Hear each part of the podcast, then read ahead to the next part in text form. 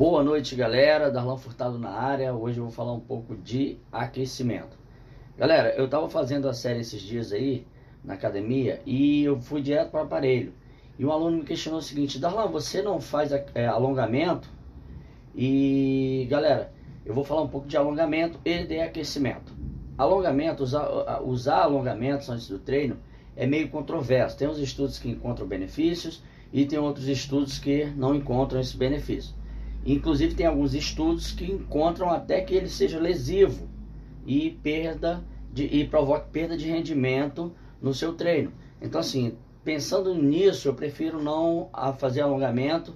Isso desde muito tempo, nem eu nem os meus atletas a gente faz alongamento. O que a gente faz é um aquecimento. E isso sim é importante. Importante para encher o teu músculo de sangue e preparar o teu músculo para uma série mais pesada, para a intensidade do treino. Então, quando a gente chega na academia, a gente pensa não em alongamento e sim em aquecimento, em aquecer a musculatura. Existem dois tipos de aquecimento. O aquecimento geral, que é aquele que você pode fazer, por exemplo, numa esteira numa bicicleta, que é aqueles 10 minutos de cardio mais ou menos, mas isso não é obrigatório, porque isso também não vai encher de sangue o músculo que você vai trabalhar. O mais importante é você alongar o músculo que você vai trabalhar. Vai treinar peitorais?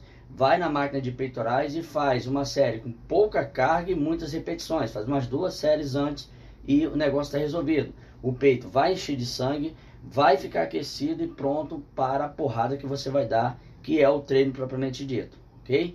Então a dica que eu deixo hoje para vocês é eu não faço alongamento, eu faço aquecimento e não faço aquecimento geral. Eu faço aquecimento específico, que é o tipo de aquecimento que a gente usa, o próprio movimento do exercício que você vai utilizar, com poucas cargas e muitas repetições.